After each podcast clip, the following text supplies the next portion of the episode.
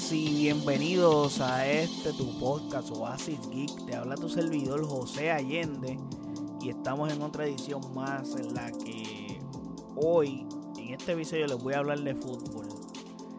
Sí, este, no he hablado de fútbol aquí y bueno, llevo tiempo queriendo hablar de fútbol y no lo he hecho. Es que las oportunidades que se han presentado pues no las he podido capitalizar para hablar del tema aquí. Pero creo que es el momento correcto debido a la situación en la que estamos. Y sí, si hablo de fútbol aquí, pues en general hablaría más del Barcelona, que ese es mi equipo y es, el equipo el que realmente estoy pendiente. Puedo hablar de otras cosas de, relacionadas a fútbol, sí, pero me enfocaría más en el Barça que otra cosa por el hecho de que es mi club y es el club que apoyo y es como que So, esto es más un episodio para los fanáticos del Barça y maybe para algún fanático de Real Madrid que quiera saber cómo están las cosas en el lado opuesto, con el lado rival, pues maybe les puede interesar. Y overall, o sea, es como que si te gusta el fútbol, te puede interesar cualquier cosa relacionada. So, sí. Y, mano, es que quiero como no he hablado del tema, creo que la, única vez que hablé de fútbol aquí fue cuando hablé de la serie documental de Neymar, de Perfect Chaos, creo que se llamaba. Entonces, como que quiero, pues, mano, hablar de esto porque me gusta el fútbol, me gusta hablar de fútbol y no lo he hecho.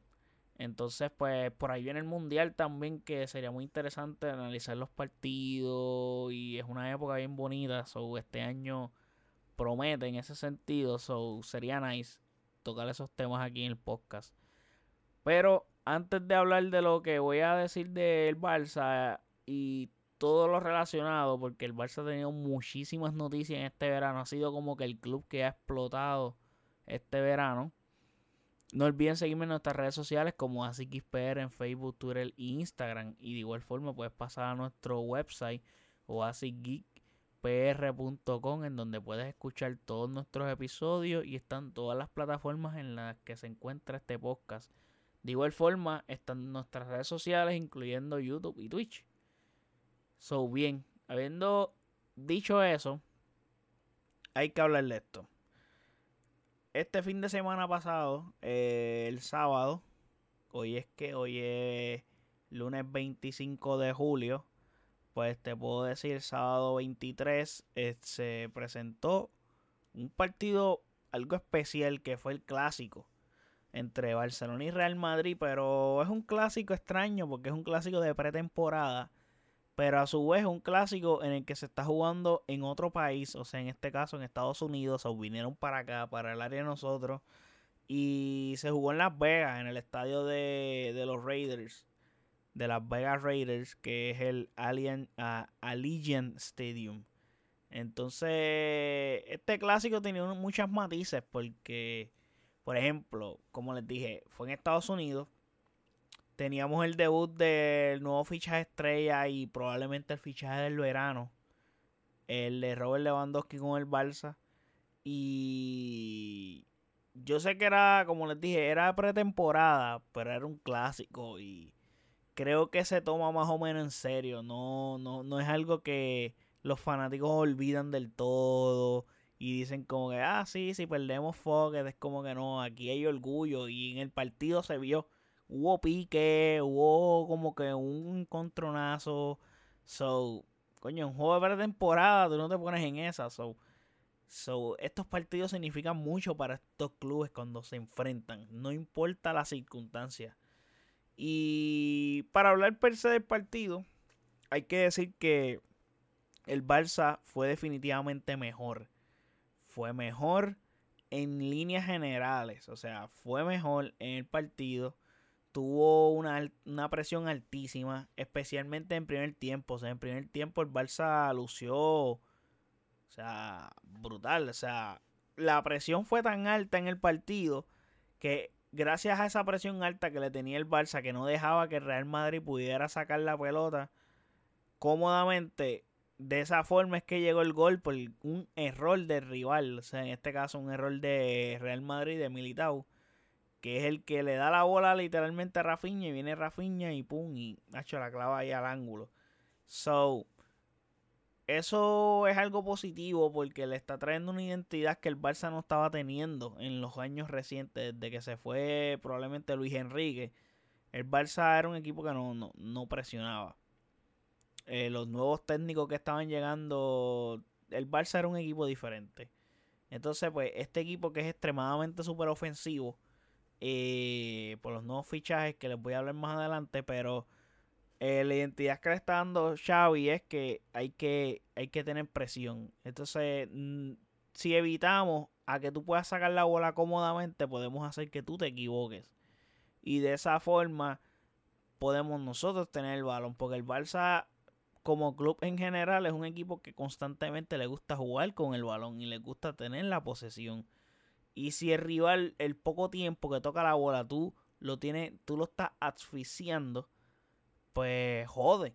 Obviamente también cabe recalcar que, por ejemplo, la temporada pasada no teníamos el personal para poder ejecutar esta jugada y hacer esta presión de esta manera.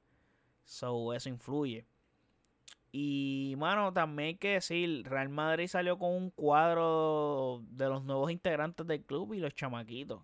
Que también no es como que ellos salieron con sus experimentados y en el segundo tiempo metieron a Kroos, a Modric y a Casemiro y ahí balancearon un poco la cosa. El equipo lució mucho mejor porque pues había mayor calidad en el campo. Pero de todas maneras el Barça seguía siendo superior. Seguía atacando más. Es más, este partido se acabó 1-0 ganando el Barcelona, pero si no llega a ser por Courtois, este juego se acababa 3-0, 4-0. O sea, con un marcador abultado. So, el Barça como que tuvo méritos para ganar este partido y fue injusto el marcador para lo que se reflejó en el partido. Y curiosamente cuando Benzema no ha estado en un clásico como en el pasado, Ancelotti decide ponerse a inventar y poner a jugadores como falso 9 que no entienden la posición. Y en este caso fue Eden Hazard, que en este partido y en el clásico anterior que se jugó en el Bernabéu que, que puso a Modric de falso 9. Y eso provocó una victoria del Barça 4 a 0. Pues en este caso, pues no se provocó un 4 a 0. Que el Barça jugó para anotar 4 goles. O 3. Pero pues tampoco lo entendió. Entonces hay que decir. Eh, Real Madrid tiene una deficiencia grande cuando Karim Benzema no está. Tienen una deficiencia que es de dependencia. Y eso es malo. Eso es malo. Eso es malo porque habla bien del jugador que tú tienes y de la calidad de jugador que tú tienes, pero no habla muy bien de tu equipo. Porque tu equipo depende demasiado de él. Y lo vivimos en carne propia en los últimos dos o tres años del Barça, especialmente la última temporada. Barça extra mega dependiente de Messi, mano. Esta temporada que, la, bueno, sí, la última que jugó en el Barça, o sea, la jugó sin Suárez en el equipo, ya porque ya Suárez lo habían sacado y eh, obviamente la figura era Messi y era Messi y era Messi. Entonces, pues constantemente teníamos una dependencia abismal con Messi.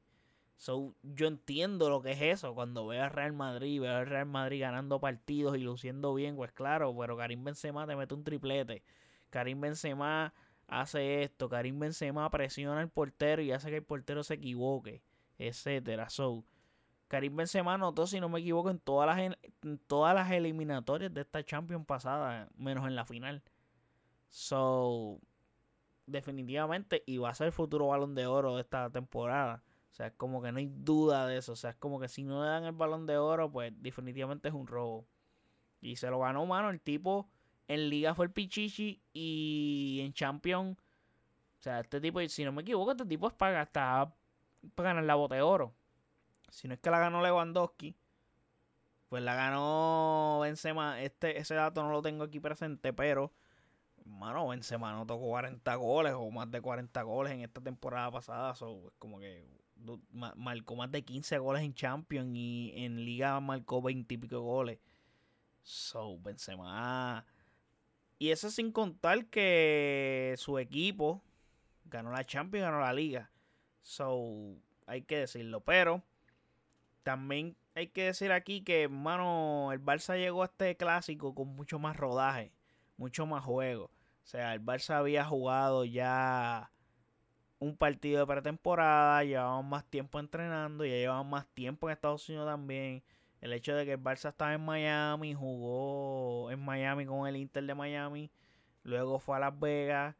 Eh, Real Madrid llegó a Estados Unidos como, como cuatro días antes del clásico. Llegaron a Los Ángeles, estuvieron en Los Ángeles como hasta el día antes del clásico, que se mudaron a Las Vegas.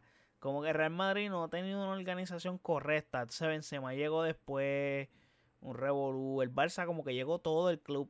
El que llegó luego fue Lewandowski, pero era porque obviamente tan pronto el Barça se fue para Estados Unidos, para la gira. Si no me equivoco, el Barça se fue para Estados Unidos el mismo sábado. Que eso es literalmente una semana antes del partido.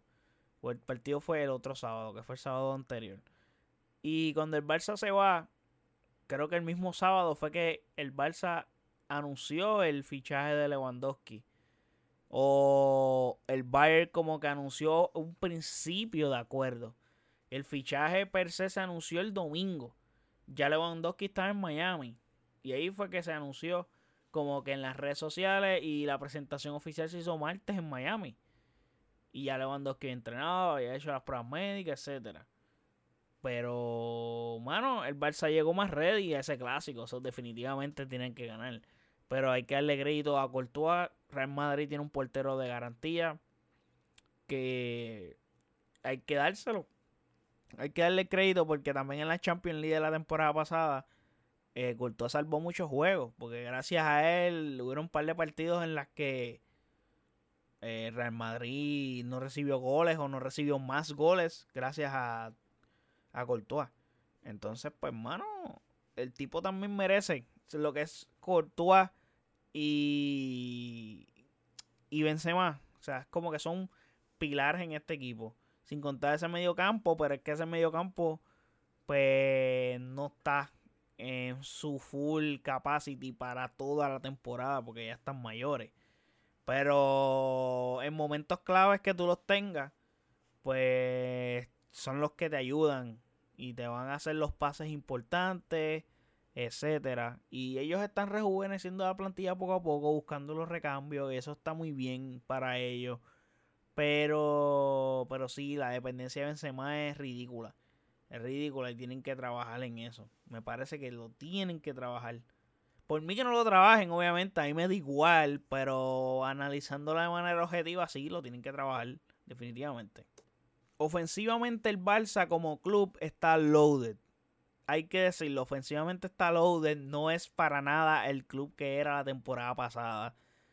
Porque cuando tú miras los nombres que tenemos en el Barça esta temporada, es como que el año pasado nuestros delanteros al, comenzar la temporada, entonces sin hablar de los fichajes de invierno, comenzar la temporada nuestros delanteros eran Memphis Depay, Ansu Fati, que Ansu Fati estuvo fuera, pero ajá, estaba Memphis Depay, Ansu Fati, Dembélé, Luke De Jong y no recuerdo más ninguno. Honestamente, no recuerdo más ninguno. Esos fueron los que comenzaron la temporada. Hoy tenemos a Rafinha. Ferran Torres, Memphis Depay, que probablemente es el que se va a ir. Dembélé. Ah, Dembélé estaba. Es cierto, Dembélé estaba. Pues ah, está también. Lewandowski. Aubameyang. ¿Quién más? O sea, es como que literalmente tenemos dos jugadores por posición y de centro delantero tenemos tres. Pues está Memphis Depay. Y estamos super loaded. Y, pero pienso yo, de, mi punto de vista, que sí, me parece bien que tengamos un equipo tan bien reforzado al frente. Porque al final del día, el fútbol se trata de meter goles. necesita gente que meta goles. Y creo que conseguiste el jugador más determinante que podías haber conseguido, que era Robert Lewandowski. Ese tipo definitivamente te va a meter goles, no matter what. Pero pienso que según como vimos cómo se acabó la temporada, donde más flojo es el Barça en la defensa. Entonces, pues, hermano, yo pienso que tenías que haber reforzado la defensa antes de ponerte a reforzar la ofensiva. Como que para mí era más prioridad eso. Inclusive trajimos dos fichajes en donde estaba Andreas Christensen, que es un, que es un defensa central. Pero, y tenemos a Kessie, pero Kessie es del medio campo. Pero, mano, siento que había que hacer algo. Y yo sé que en el papel está Marco Alonso y Aspiricueta. Pero también se metió en el camino Jules Condé. Y aquí hay un revolú con este tipo. Porque es que el Barça tiene una guerra con el Chelsea. Y es que curiosamente los dos clubes quieren a los mismos jugadores. Sumándole que el Barça le ha quitado jugadores al Chelsea. El Chelsea ha salido trastornado en esta, en esta ventana de fichaje porque se le fue Andreas Christensen libre. Se le fue Antonio Rudiger libre. Y se le fue Lukaku. Bueno, Lukaku lo prestaron, pero pues perdieron a Lukaku. Y sumándole que Aspelicueta se quería ir y Marcos Alonso que se lo quería llevar el Barça y Aspelicueta. Entonces como que los jugadores que el Chelsea quieren comprar, como por ejemplo Rafinha. Rafinha, el Chelsea trató de comprarlo. Pagó primero, eso es como que ofreció la cantidad que el, el Leeds United quería primero que el Barça. Llegaron al número. aceptaron hasta la oferta, pero Rafinha no quiso aceptarla por el hecho de que estaba esperando que el Barça la igualara a la oferta del Chelsea. Y el Barça la igualó. O sea, la oferta refiriéndome a la oferta para comprar al jugador en el otro club. No la oferta monetaria en cuanto a contrato. Porque todos estos jugadores están recibiendo mucho menos dinero de lo que podían recibir en esos clubes. Entonces, había un gran deseo de este jugador de jugar en el Barça. Y eso hay que agradecerlo y hay que darle crédito a la puerta porque está logrando que jugadores como, qué sé yo, Robert Lewandowski quieran salir del Bayern y quieran venir al Barça a jugar y cobrar menos de lo que estaban cobrando en ese club donde estaban. So, hay que darle crédito y, mano, jugadores que quieran venir a jugar en el club, los tienes que tener. Más sabiendo la situación en la que estamos, que es complicado hacer que jugadores quieran venir a jugar porque saben que el, el club no está bien. Pues como que es complicado encontrar esos jugadores y que aparezcan jugadores de calidad con las ganas de venir al, al Barça, pues significa mucho y, mano, no les puedes decir que no. Se puedo entender todos los movimientos que está haciendo la puerta para conseguir dinero para fichar, porque yo sé que están diciendo, ah, pero ¿cómo carajo compró jugadores si no tienen chavo? Pero, mano, es que para los que no saben, el Barça ha vendido unos derechos de televisión de la liga. Y ha vendido unos porcentajes. Creo que vendió, si no me equivoco, un 25%.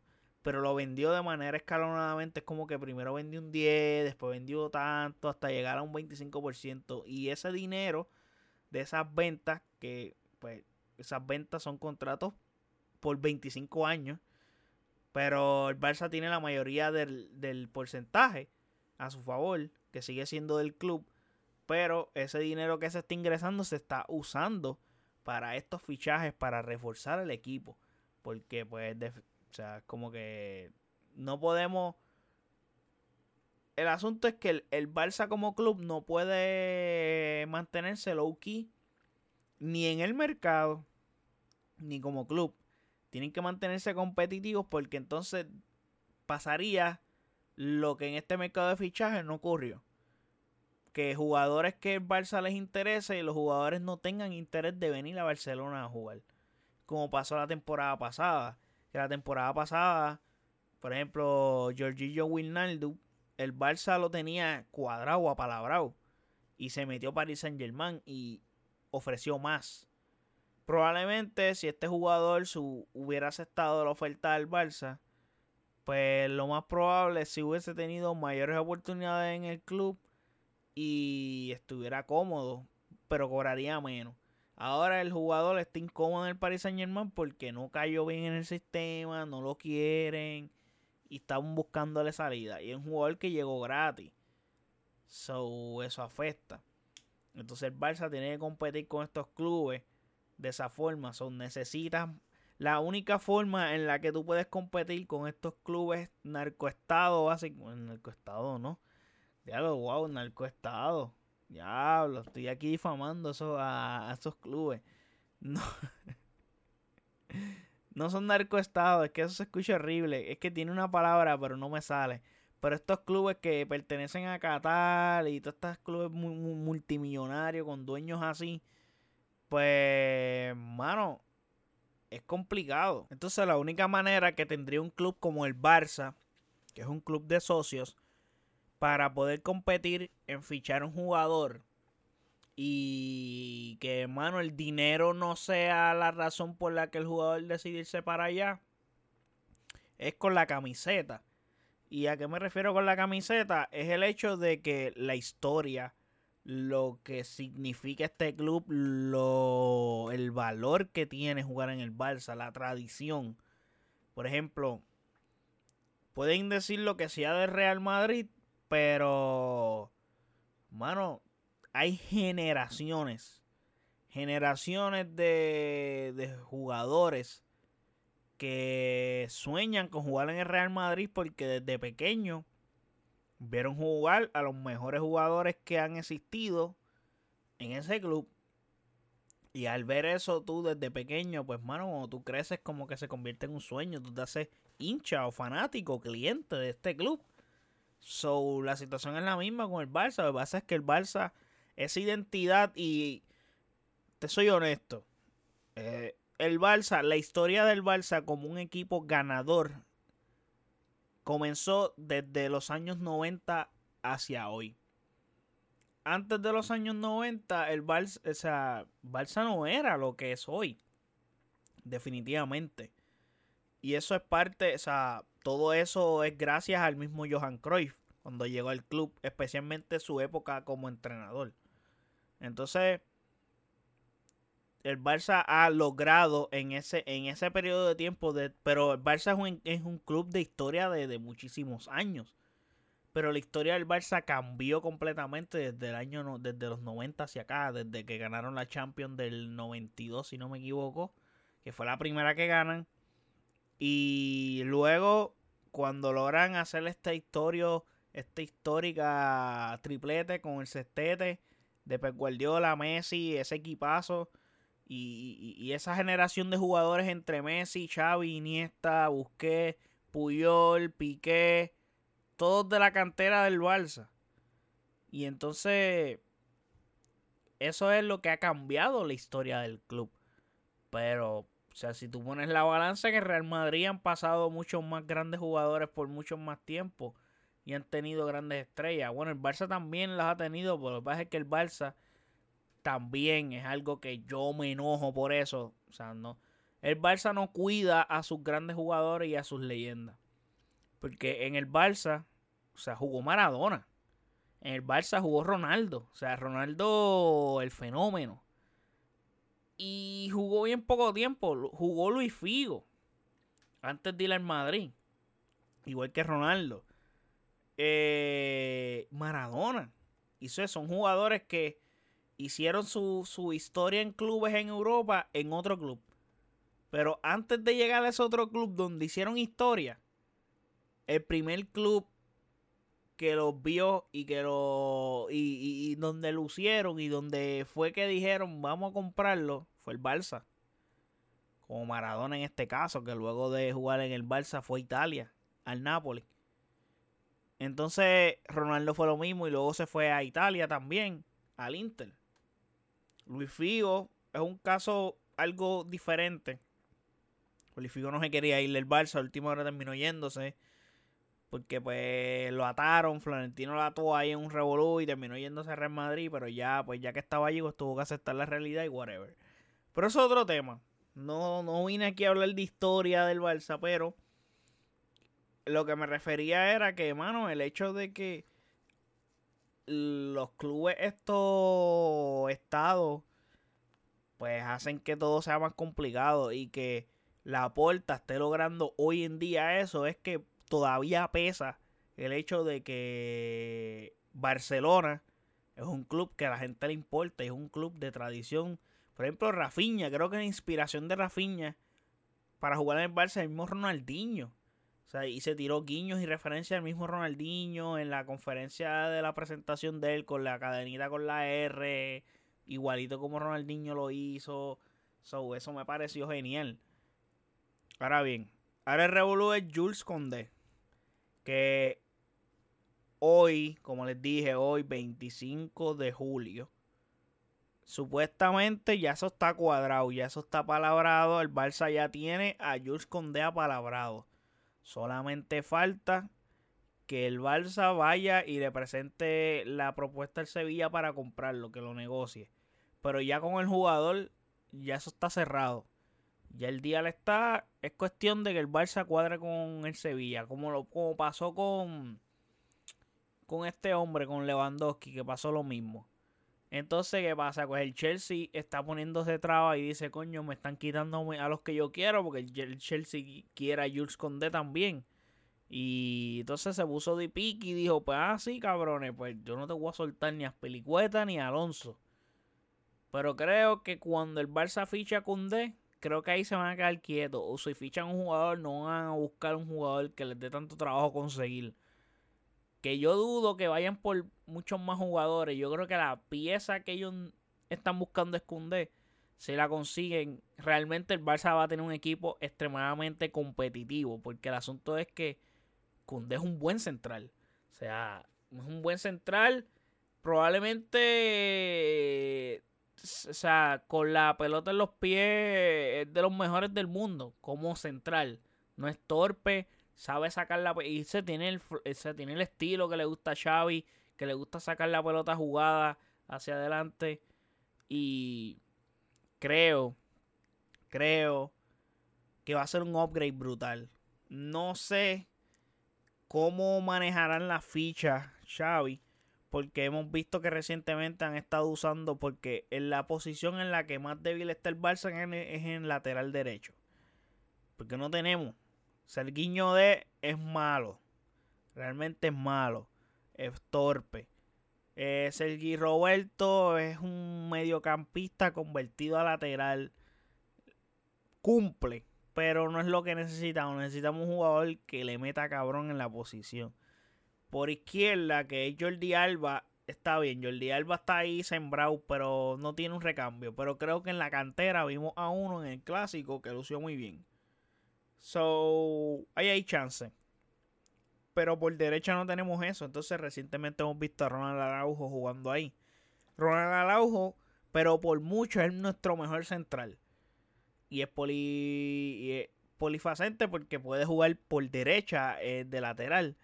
So, no funciona. Y funciona ese hecho de que, por ejemplo, lo pones ahí y detiene a Vinicio. Vinicio no le gana ni una a Araujo. Ni una. La única que le ganó que me estoy contradiciendo. La única que le ganó en el clásico, probablemente Vinicio la cagó. Son no, no, no, no, no hizo la jugada como era. Pero hay que decirlo, eh, defensivamente sería un buen upgrade. No sé, no sé cómo sería el esquema. Y Jules Conde, si tú lo traes es para jugar, tú no lo vas a traer para la banca. Como, por ejemplo, un fichaje como que sí es, es un fichaje que va a estar en la banca y va a estar rotando. Y un fichaje como Christensen, pues puede ser que esté rotando o puede ser que esté de, de central titular. Pero creo que no es un central que tiene su titularidad asegurada. El único fichaje de los que han llegado que tiene su titularidad asegurada se llama Robert Lewandowski. Ahí no hay break. Hablando de Robert Lewandowski, para mí, el Barça rompió el mercado al nivel que nadie esperaba con este fichaje.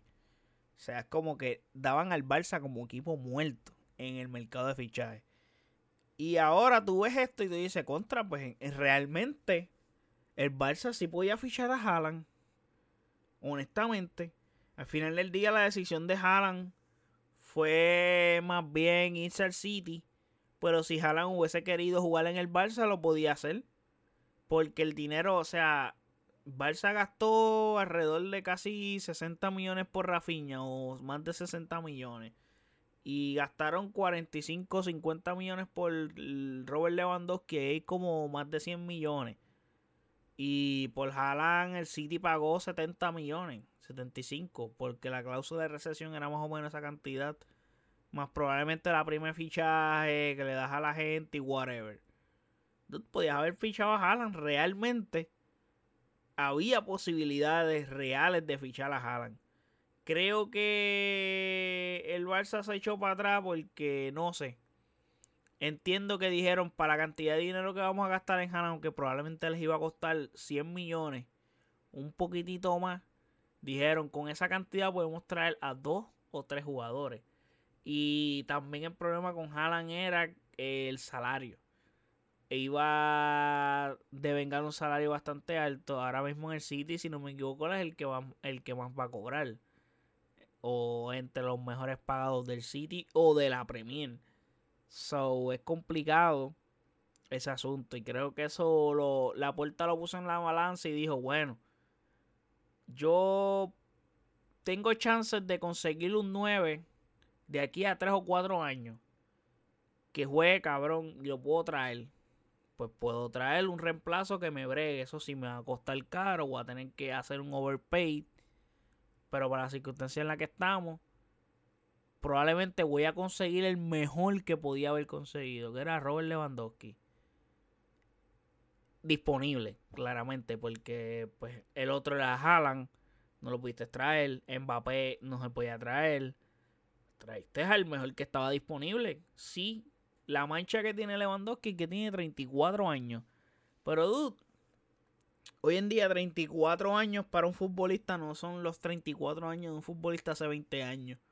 Definitivamente, porque Cristiano Ronaldo tiene 37 y sigue metiendo más de 20 goles por temporada. O sea, Cristiano Ronaldo creo que a esta misma edad, a los 34, 33 años, llegó a la Juventus. Y los 3 años, 4 años que estuvo en la Juventus, todas las temporadas marcó más de 20 goles. En la Juventus. En un club nuevo. Y Robert Lewandowski, que viene de las últimas dos o tres temporadas, las últimas tres temporadas que ha jugado han sido las temporadas más ridículas que ha jugado en su carrera. Y definitivamente son temporadas en las que él, tiene que, él tenía que haber sido balón de oro. Probablemente hoy en día, si hubieran entregado el balón de oro en el 2020, y el último que le dieron a Messi se lo hubieran dado a él, que fue el que llegó segundo, que creo que era lo más justo, para ser honesto. Y yo amo Messi, Messi para mí es lo más grande, pero creo que honestamente el hecho de que sí, Messi ganó la Copa América, pero creo que haber ganado ese trofeo no, no, no significa que por eso necesiten, necesiten darte el balón de oro. Pero sabemos que fue por eso que se lo dieron.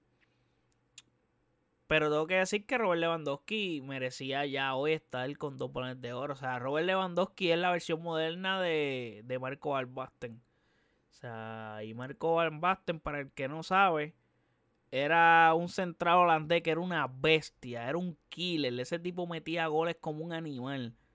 Y ganó como tres balones de oro, súper joven. Se retiró joven, vaya, se retiró como a los 29, 30 años porque tuvo unas lesiones ridículas.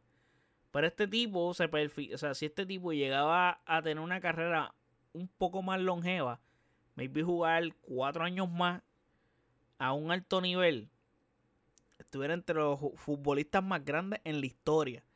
Y probablemente le da chance a la misma selección de Países Bajos de, de en un mundial ganar, tal vez. Porque estaba también en una generación grande en donde estaba Ronald Koeman, etcétera. Y, o sea, Marco Van era un animal. O sea, él, él fue parte de, del tridente holandés que había en el Milan. Con Gullit y.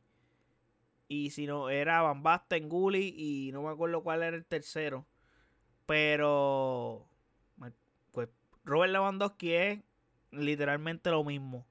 O sea, este tipo al frente del arco, no hay break con él no hay break. Sí, en el clásico vimos que remató como cuatro veces, pero es como que estaba ansioso, estaba como que desesperado, como por meterla. era su primer juego, so hizo que estaban contenciones. Dude, no se ha cambiado de equipo hace como 10 años. So es entendible, un equipo de pretemporada, pero cuando, o sea, Robert Lewandowski en agosto, ese tipo va a estar en shape en el Barça. Y las bolas le van a llegar, el equipo va a jugar para él, aunque el equipo no está confeccionado como el Bayern, que el Bayern está confeccionado para él, pero el equipo va a jugar para él, y el equipo va a hacer las jugadas correctas para él, y se va a entender muy bien con el equipo, porque ofensivamente es un equipo bueno y el equipo está ready. Y este tipo es un killer. Equipo, eh, o sea, Robert Lewandowski te puede generar espacio hasta para tus propios compañeros. Y, o sea, si tú me dices que por izquierda Ansu Fati va a estar en su versión antes de lesionarse, tú me estás diciendo que en la delantera tú tienes dos de los mejores jugadores de la liga. O sea, no hay discusión. O sea, tú me puedes decir lo que sea de Vinicius Jr., pero en óptima condición, Ansu Fati es mejor que Vinicius. maybe Vinicius es rapidísimo, probablemente mucho más rápido que Ansu Fati, pero técnicamente Ansu Fati es mejor jugador. Y tiene un olfato para el gol ridículo. O sea, este tipo en los últimos dos años que ha estado lesionado muchos juegos, juega y en 10 minutos gol. O sea, es como que este tipo mano, tiene un olfato para el gol ridículo también. Lo que pasa es que ha estado lesionado. Y es joven. O sea, ¿cuántos años tiene Ansu Fati? 20, 21. So, mano, déjame buscarlo aquí rapidito. Vamos a buscar aquí rapidito Ansu Fati. Voy a escribirlo. Ansu Fati. Vamos a buscarle edad. 19 años.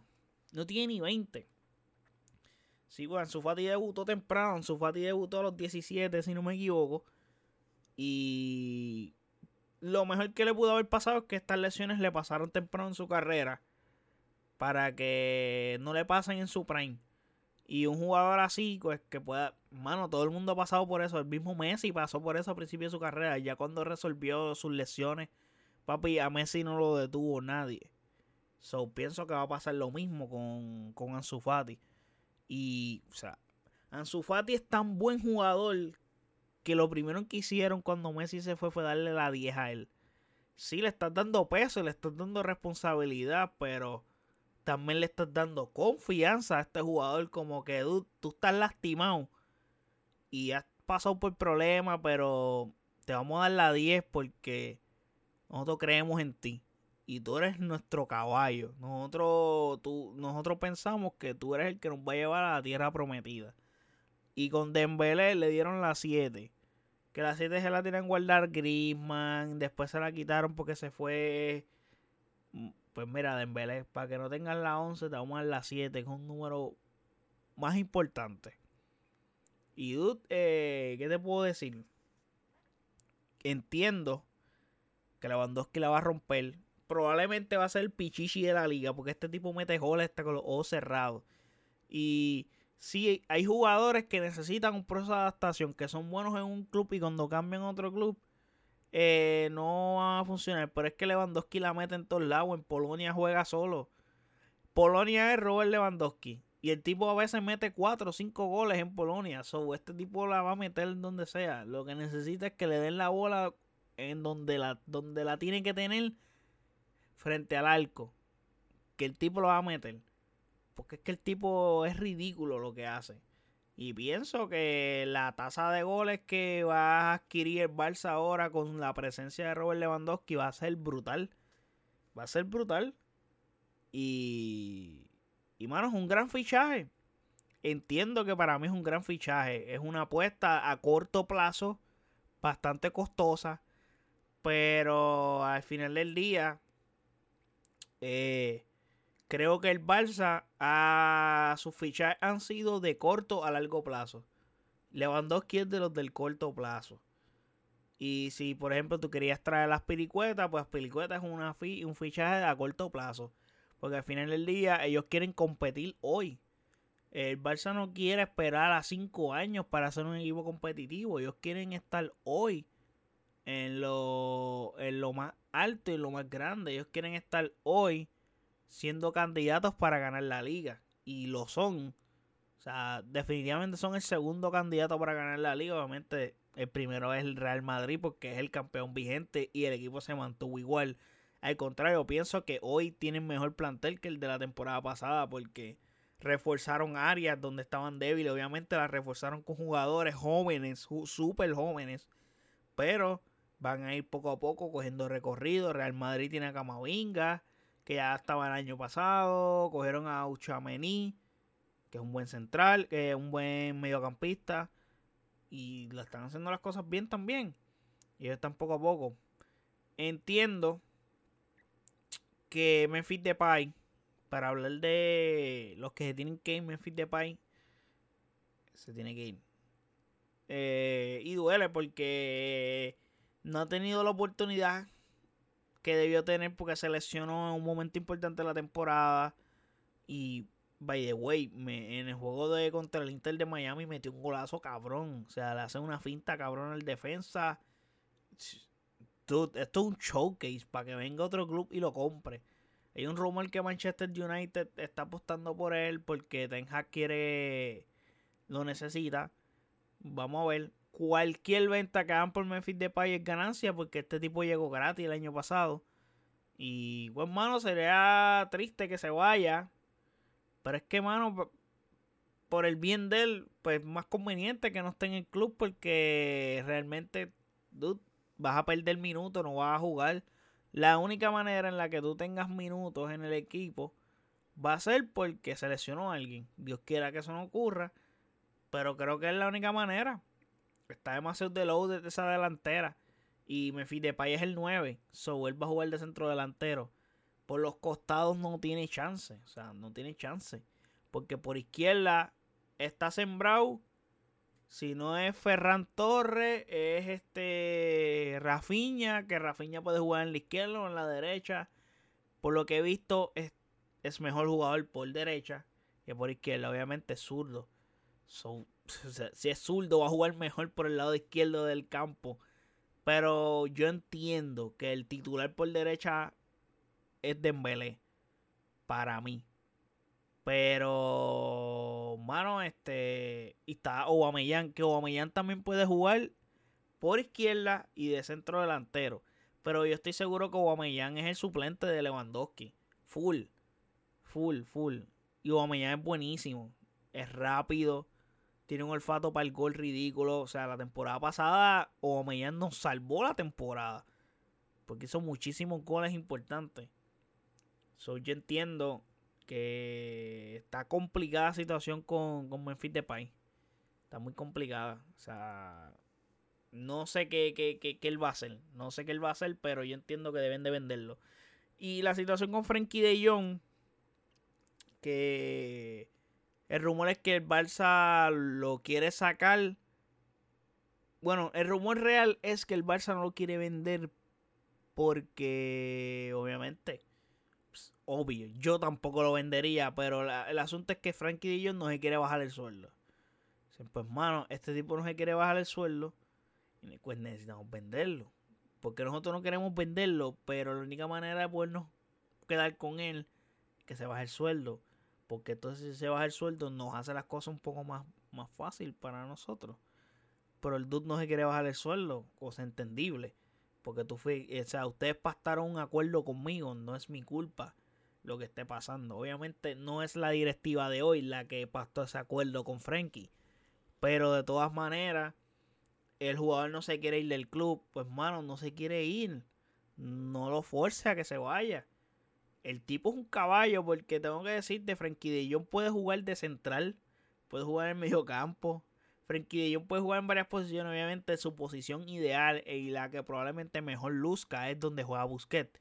Y puede ser recambio de fucking Sergio Busquets que lleva 7000 años en el Barça. Ya es momento de que vayan haciendo la transición. Busquets no está para jugar toda la temporada. Eh, hay que hacer el ajuste. Creo que Busquets y Piqué son los que quedan de esa bonita generación del 2011, 2009. Ya no queda más porque Jordi Alba llegó después.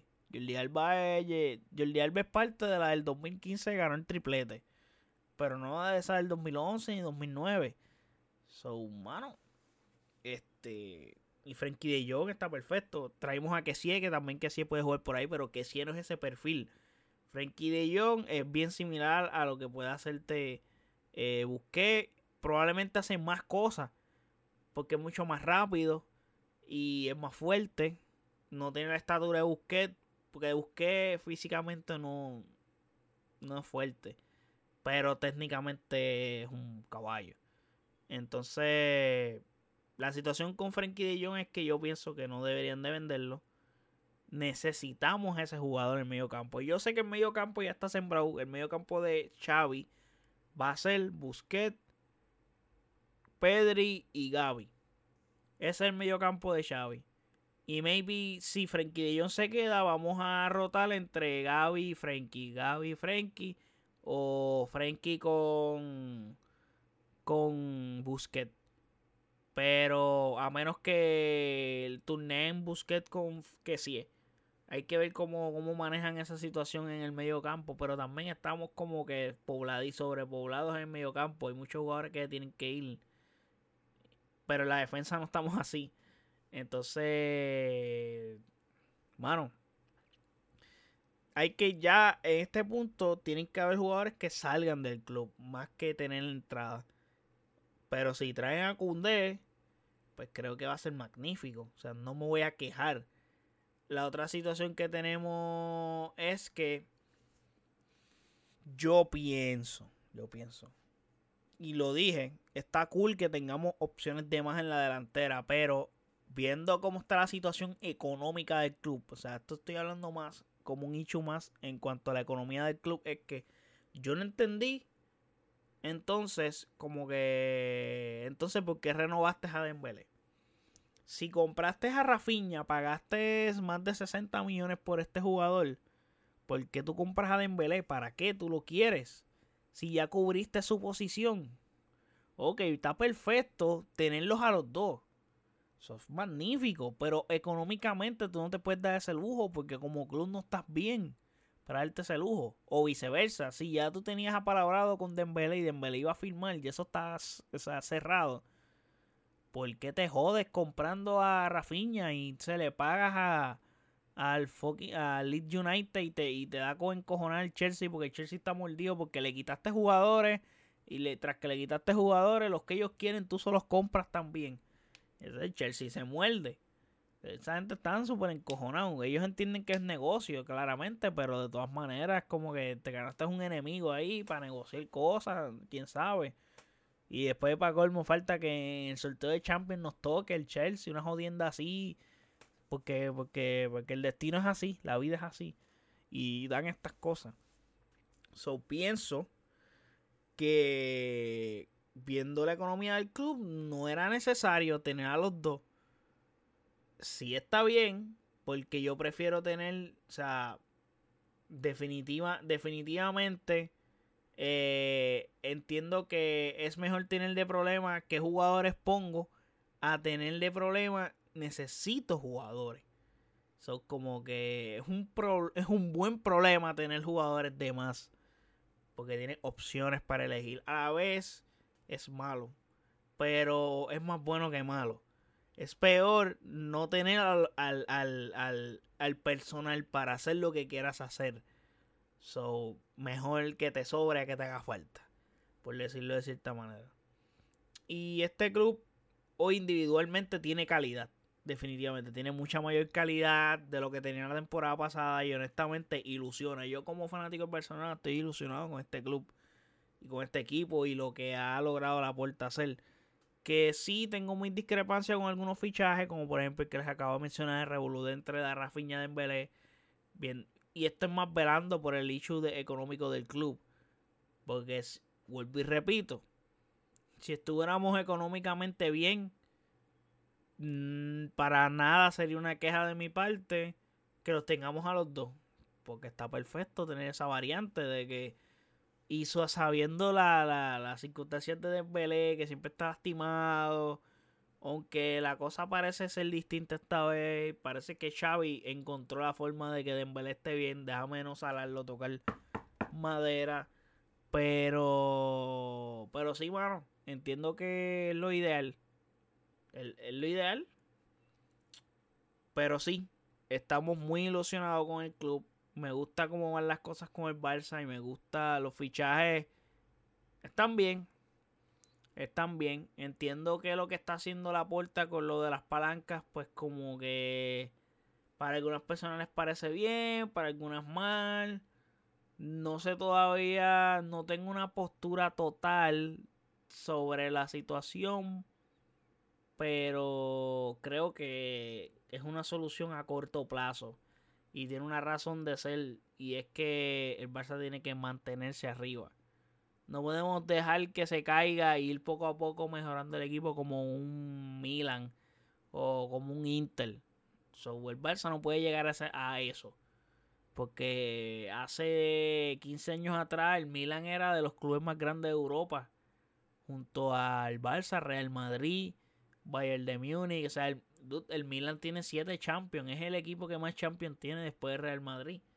So, y el Milan estuvo como 5 o 6 años sin participar en la Champions. En años recientes. So, el Barça no se puede dar ese lujo. Se puede dar ese lujo definitivamente. So, entiendo parte de lo que está haciendo la puerta de conseguir ese dinero, etcétera. La interrogante hoy es que cómo inscribimos a estos nuevos fichajes. No tengo idea cómo la puerta lo hará. Si, porque, o sea, pienso que lo va a hacer. O sea, él lo va a lograr hacer. Porque es que fichó mucho no creo que todos esos fichajes él no pueda utilizarlos en la liga. Sería devastador. Y yo entiendo que sí, va a lograrlo. Y, dude, Javier Tebas no se puede poner estúpido a, a, prohibirle cosas al Barça en el sentido. Yo, creo, yo sé que la ley es la ley, pero es como que un club de tu liga tiene a fucking Robert Lewandowski y tú no le vas a dejar a ese club inscribirlo y que juegue en tu liga que eso le va a más beneficiar a tu liga que otra cosa. E, él no va a ser tan estúpido. Porque él está velando, por eso es que tú eres el que mandas en la liga. Y tú estás velando los intereses de la liga. So, no obstante, el, Barça va a poder inscribir a esos jugadores, sí, tiene que vender. Y probablemente esas son las noticias que veamos luego de que el, lo de Kunde sea oficial si es que se da, claramente, obviamente, porque eso es un rumor, pero si se da, creo que después de ahí todas las noticias que veamos van a ser, salió Memphis Depay, salió Perencejo, salió Mengano, y así. Pero vamos a ver qué pasa, vamos a ver cómo se da esta temporada que viene pronto. Esta semana se va a estar jugando, si no me equivoco, Barcelona contra Juventus en Dallas me voy a perder ese partido porque yo hubiera querido estar allí y verlo. Mano, yo llego a saber que este tour con más anticipación, yo me tiraba un viajecito, viajaba a Las Vegas o a Dallas para ver al Barça jugar. Ha sido magnífico. Pero pues desafortunadamente me enteré con un periodo de tiempo muy corto y pues no puedo prepararme para hacer ese viaje así. Pero next time, next time. Estaré un poco más pendiente y. Y hoy grabo un blog, una jodienda así, se la traigo a ustedes para que se cubren viendo mi experiencia. Pero nada, gente, espero que les haya gustado este episodio. Espero que les haya gustado el hecho de que les hable de fútbol. Me dan en los comentarios qué les parece, que yo esté hablando de este tema de fútbol que me encanta. Eh, puedo hablar de otros, o sea, puedo hablar de otros clubes también. Obviamente me enfocaría bastante en el Barça porque es el club mío y es el que me gusta y literalmente yo veo todos los partidos del Barça. Y los que no puedo ver, por X razón, porque obviamente uno no es perfecto y uno no tiene todo el tiempo posible del mundo para ver todos los partidos, pero los que no puedo ver, yo busco la manera de verlos aunque sea repetido porque me gusta analizar qué va a ser el partido, los highlights no es lo mismo para nada trato de verlo, aunque sean pedacitos y ver cositas para saber cómo está jugando mi equipo. O sea, me gusta demasiado. So, constantemente veo todos los juegos del Barça y estoy bien pendiente del Barça a ese nivel. O sea, estoy bien pendiente. So, sí. Espero que les haya gustado este episodio. Eh, no olviden seguirme en nuestras redes sociales como AsiKipR, Facebook, Twitter, Instagram. Y de igual forma puedes pasar a nuestro website oasisgeekpr.com en el que puedes escuchar todos nuestros episodios, donde están todas las plataformas en donde se encuentran todos los episodios de este podcast. Y de igual forma están nuestras redes sociales y nuestro YouTube y Twitch. Así que hasta la próxima, chequeamos.